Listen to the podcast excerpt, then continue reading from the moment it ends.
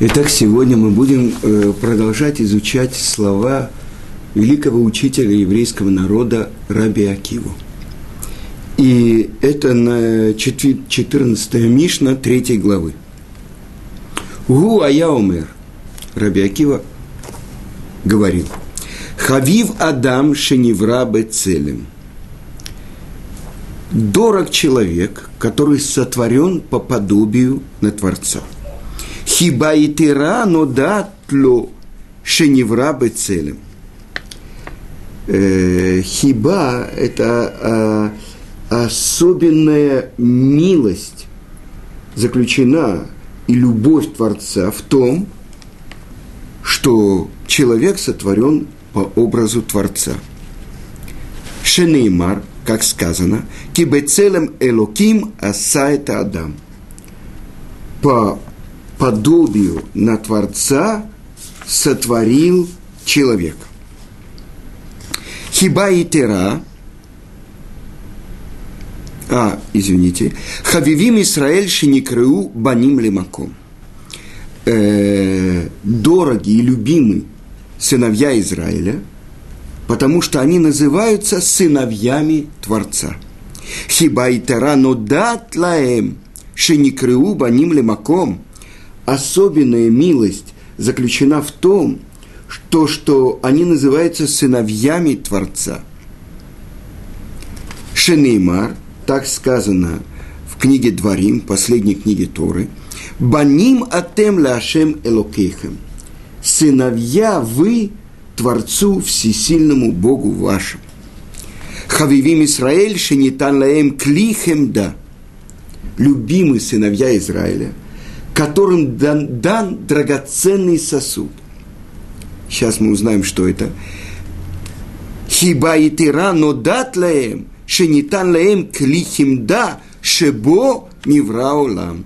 Особенная любовь и милость дана была Творцом сыновьям Израиля, что им был перед, передан этот драгоценный сосуд – с помощью которого был сотворен весь мир. Шенеймар, килеках тов натати лахем торати аль тазову. Приобретение доброе я вам дал, мою Тору не оставляйте. И, конечно, это слова, которые, в которых заключена глубокая мудрость. Любим человек, который сотворен по подобию, бецелем, мы об этом поговорим, на Творца. Любим Израиль, который называется сыновьями Творцу. Особенно любим и выделен Израиль, которому дана Тара. И, естественно, каждая из этих трех вещей, она требует понимания. Например, почему в начале Раби Акива говорит, что дорог и любим человек, который сотворен по подобию на Творца. А дальше он говорит, особенно любимый Израиль, которые называют сыновьями Творца. Дальше, но в чем разница? Почему сказано Адам? Адам – это тогда любой человек, пришедший в мир, потомок Адама. А потом сказано про Израиль. Что это значит особенная любовь, которая у Творца по отношению к еврейскому народу. И так объясняет Рамбам. Особенную любовь выказал Творец первому человеку, Адаму, которому он сказал, я сотворил тебя бецелем, по подобию.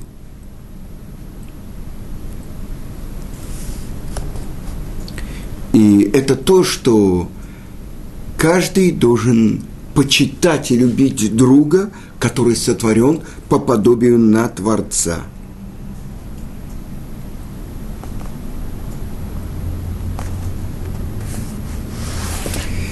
Итак, что же пришел, чему же пришел научить нас Раби?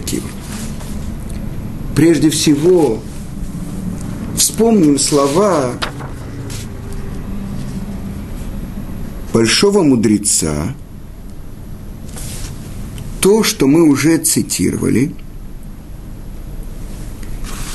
сказал Акавия бен Меалалель, посмотри на три вещи, и ты никогда не совершишь преступление. Знай, откуда ты идешь, от дурно пахнущей капли. Куда ты идешь вместо разложения червей могилу. И перед кем ты будешь стоять на суде и давать отчет перед Творцом всех миров, царем мира. Человек, который смотрит на себя из какой-то дурно пахнущей капли, куда он идет, в могилу, стоять перед Творцом, давать отчет. Если я такое ничтожное творение, что, какой отчет, за что, за все мои действия. Объясняют комментаторы, что один взгляд на предмет разговора, на самого себя – Человек говорит, что я такое? Ничтожество. Ничего не значу. Что-то дурно пахнущее, наполненное ложью, наполненное обманом. Одно в сердце, другое на губах. Стремление захватить весь мир, заработать все деньги, оттолкнуть любого другого, потому что он враг. Это наполненность жизни человека. И он еще будет стоять перед Творцом и давать отчет. Ужас. Полное отчаяние. И поэтому, чтобы дать совершенно другой взгляд на природу человека, это то, что пришел, чему пришел научить Рабякива. Хави Адам рабы целым. Дорог человек, который сотворен по подобию на Творца. А там сказано из дурно пахнущей капли. Теперь чтобы понять, о чем идет речь, дорог человек, который сотворен по подобию на Творца. Ну, давайте поймем само слово. Бецелем элоким. Да? Бецелем. А что такое слово целем? И сразу на иврите есть слово, которое э, объясняет начало этого слова. Цель – это тень целем что-то такое. Тень э, отражает предмет.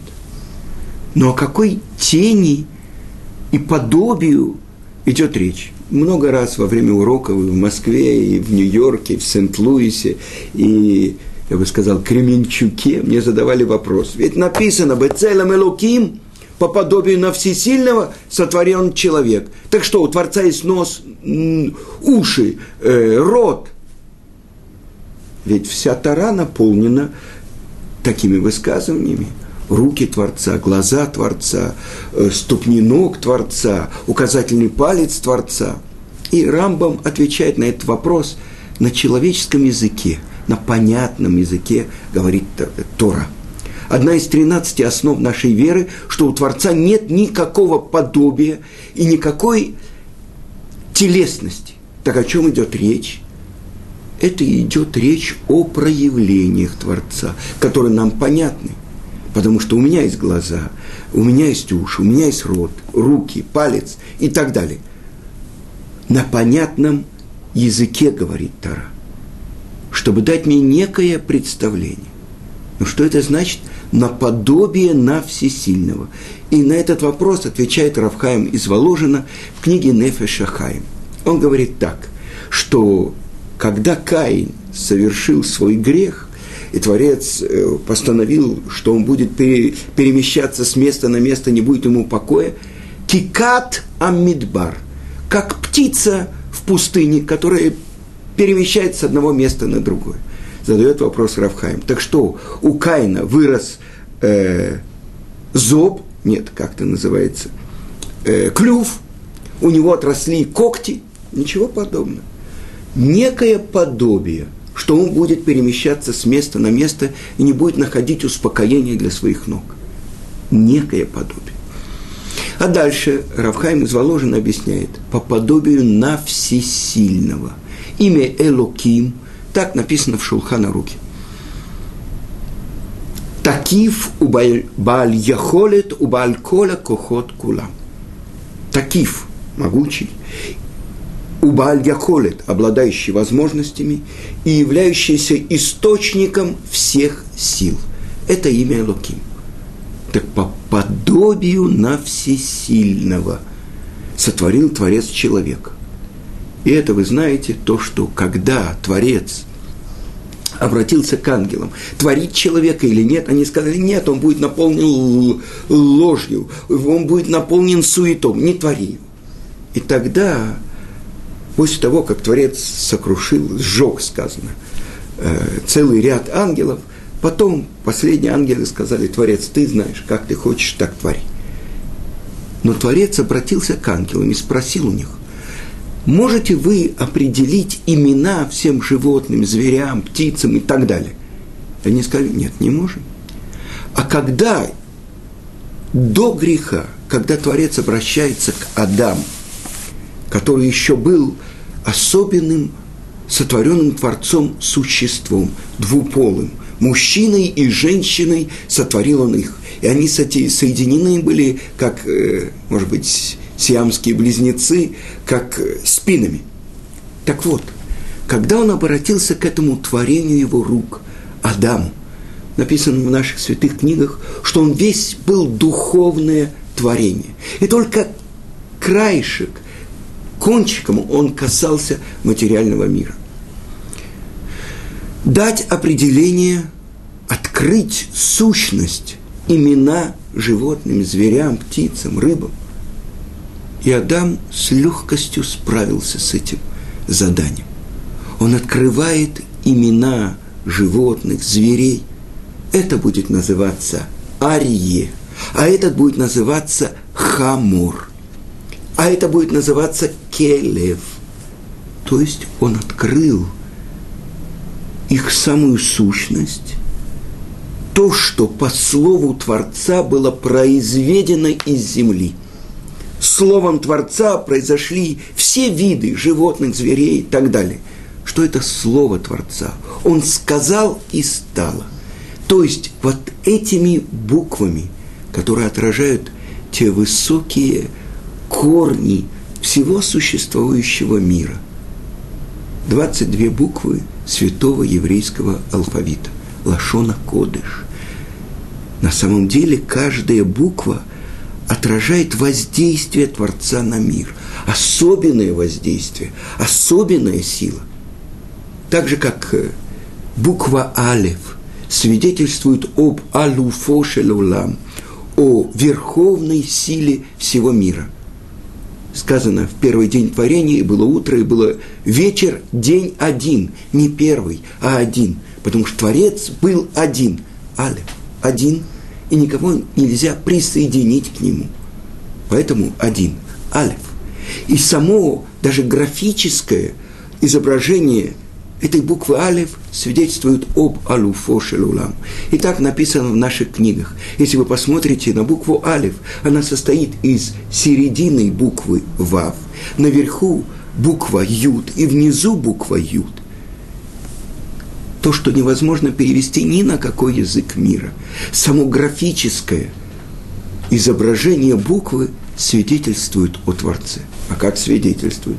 Если мы посмотрим один из способов изучения, ведь у нас нет отдельных цифр. Каждая буква несет числовое значение свое. Буква Алиф – это один. Но из каких букв она состоит? Из буквы Вав – это шесть. Из буквы Юд наверху – это 10. Буквы Юд внизу – это еще 10. Числовое значение, графически записанной буквы Алев – 26. И тогда открывается, что четырехбуквенное имя Творца, главное сущностное имя Юд, Кей, Вав, Кей, Юд – это 10, Кей, я измененно говорю, это буква Гей, это 5, Вав – это 6, и еще одна буква Гей, еще 5. Всего, как вы уже почитали, 26. Тогда же графическое написание буквы Алиф свидетельствует о едином Творце. Это маленький пример того, что заключено, какая глубокая мудрость и святость заключена в каждой букве еврейского алфавита. Арие – лев. И мы сразу представляем себе могучую силу, которая заключена в нем. Но в наших святых книгах сказано, что он несет представление, он царь зверей, и он несет и проявляет в мире силу Творца, которая называется хесед, безграничное отдавание добра. Он – мощь, сила, свирепость, и он – милосердие. И оказывается, что лев, он никогда не, даже не охотится, охотится львица. Но он от его рыка не имеют э, сердца всех зверей. Он царь. Сказано, что Творец милосердием сотворил мир. Так написано в псалме царя Давида. Олам хесед ибаны. Мир милосердия будет построен. Так вы понимаете, сколько тайн заключено даже в одном имени льва. Арье, царя всего мира зверей. Но это то, что открыл Адам, когда он получил это э, заповедь, повеление от Творца, открыть эти имена. Но как он мог открыть то, что ангелам, духовным творением не было открыто? И это объясняет то, с чего мы начали. Бецелем Элоким, по подобию на всесильного – Оказывается, так написано в Талмуде, что Творец взял разные прахи, разные основы земли, когда он лепил форму. Творец сотворил человека, и об этом объясняет, это объясняет мораль из Праги э, в книге Гура Арье, что принципиально отличается то, как как был сотворен человек от того, как были сотворены, как мы уже сказали, все звери, все животные по слову Творца, особенному, особенному слову, были произведены из земли. Давайте посмотрим на технологический процесс сотворения человека. Вначале было сказано Творцом «Наасе Адам» – «сделаем человека». И тут же задают вопросы, э, то, что объясняет Мидраш. Муше хотел сказать «сделаю человека». Нет. То есть все силы, заключенные в мире, как бы взял Творец, чтобы сотворить человека. Сделаем человека. Дальше он как бы произведением своих рук сотворил форму. И объясняет это мораль из Праги. В Гурарье – что сделал Творец. И сказано в Торе «Ашер барай локим лаасот» – то, что сотворил человек, Творец, чтобы делать? Чтобы человек был компаньоном Творца через свои действия. И мы же определяем человека, то, что объясняет Ункилус, когда Творец вдунул в его ноздри третий этап – душу живую, Вейпах Баапав Нишмат Хаим, и стал человек духом говорящим. Так переводит Ункилус. Леруах мемалела, духом говорящим. Тогда определение человека говорящий. А что же такое? Почему же был этот этап, когда Творец творил, делал форму, чтобы человек мог быть тем, кто творит, делает. И в этом глубокая тайна. Потому что человек, он может быть подобен Творцу в том, что он делает действие, совершает действие. Но ведь это гораздо выше уровень речь человека. Через три проявляется человек в мире. Через мысли, через слова и через поступки, действия. Так почему же мы говорим, что действие – это одно из главных проявлений человека в мире? Речь человека – это же более высшая ступень.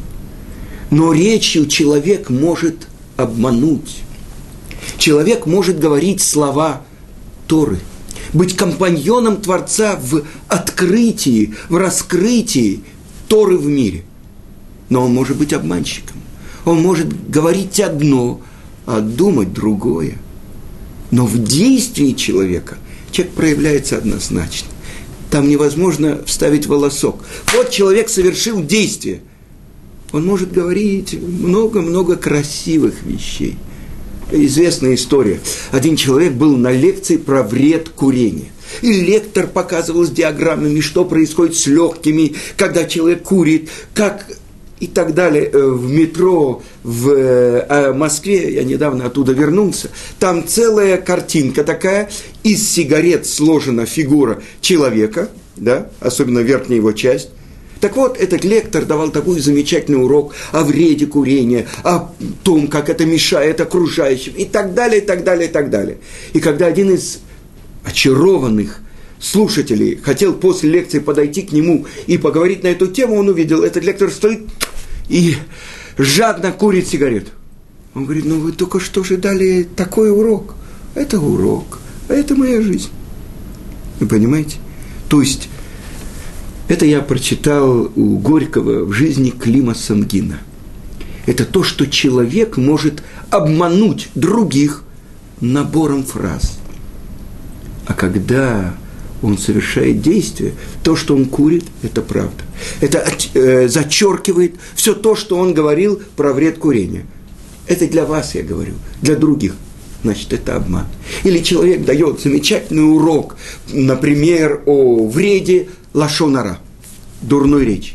И рассказывал мне один мой друг, он был на таком уроке, а потом э, лектор не знал, что он понимает идыш. Он начал э, с другим каким-то своим товарищем обсуждать кого-то третьего на сочном идыше. И когда подошел к нему этот человек, мой друг, и сказал, только что вы давали такой урок про чистоту речи. И этот Рав покраснел. Он понял, что его действие, его поступок противоречит тому, что он только что учил других. Ну, мы понимаем, мы никого не обвиняем, потому что человек не ангел. Но это мы э, смотрим на то, что здесь заключено по подобию Бецелем Элоким. Значит, мы сказали Элоким, то есть совокупность всех сил, которые находятся в мире. С точки зрения материальной природы человека, прах земли – это то, что подобно всем зверям, всем животным, птицам, рыбам, только потому, что в нем самом заключены все эти силы. Он может определить то, какая главная сила заключена в одном или другом виде зверя или животного и так далее. С другой стороны – и вдунул в его ноздри душу живую. От кого вдунул? От себя вдунул.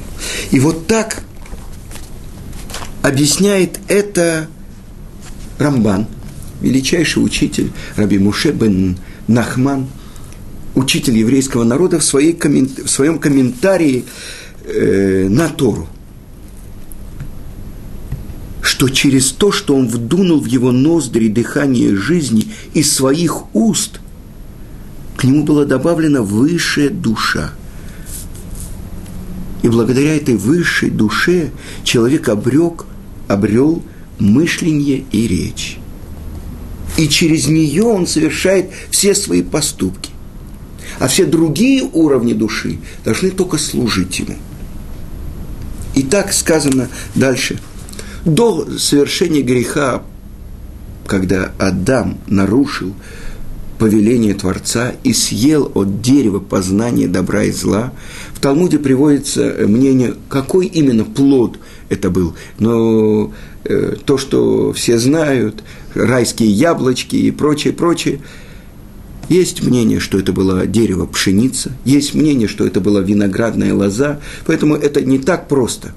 Но из-за этого Адам опустился на уровень, когда дурное начало вошло в него.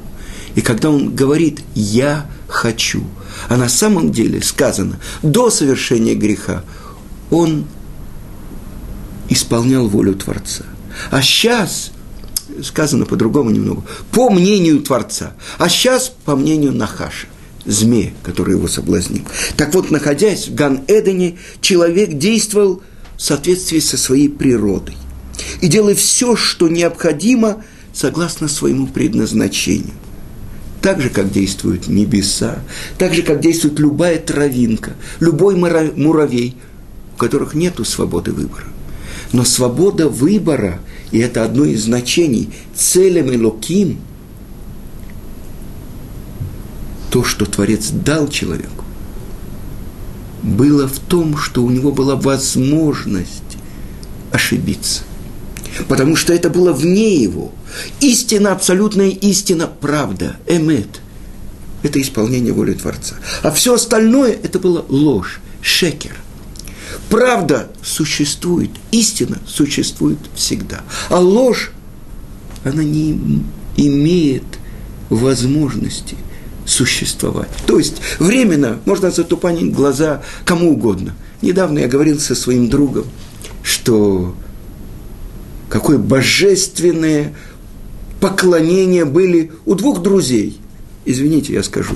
У Сталина и у Гитлера, и Макшмам Вазихрам, которые заключили соглашение о мире перед войной. А что после этого? Прошло какое-то время. После смерти Сталина прошло три года. После смерти Гитлера тут же. Весь этот пар, весь этот воздушный, мыльный пузырь прокололи. И оказалось, что все это ложь. Так вот, в Ган-Эдене человек исполнял свое предназначение полностью –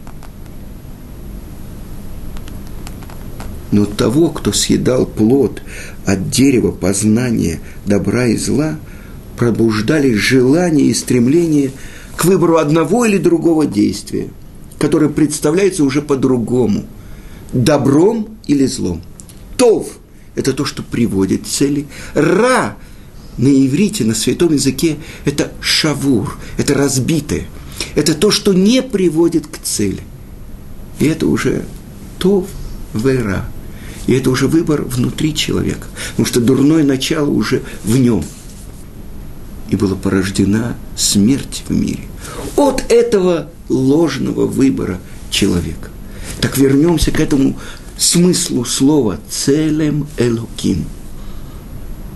Раша объясняет «лавин уласкиль», чтобы понимать и умудряться. Это то, что получил человек. По подобию на всесильного. Все силы в мире заключены в нем. И если он руководствуется этой своей высшей душой, тогда правильно действует выбор его, который находится в сердце. Это то, что называется руах, дух. И дух его – дает указание нефеш, низшему уровню, компаньону тела. И тогда, если на вершине его разум, мох, мозг, следующий этап – это его сердце, лев, а третий этап – это его печень, кавет, первые буквы этих трех слов – мем, ламет и хав. Мелех, царь. Он подобен царю всех царей. Бецелем Элоким Барауту. По подобию на всесильного сотворил он его. И это право на ошибку, которая была вне его. И Адам использовал это право. Так вот, Раби Акива пришел научить нас правильно смотреть на природу человека, каждого человека. Меня – и вас. Потому что если человек помнит, что он царь, он сын царя, он получил такую драгоценность, как Тору, он по-другому живет. Царский сын, даже в лохмотьях нищего, он выглядит как принц. На этом мы завершим первое начало постижения этих глубоких слов Раби Акива.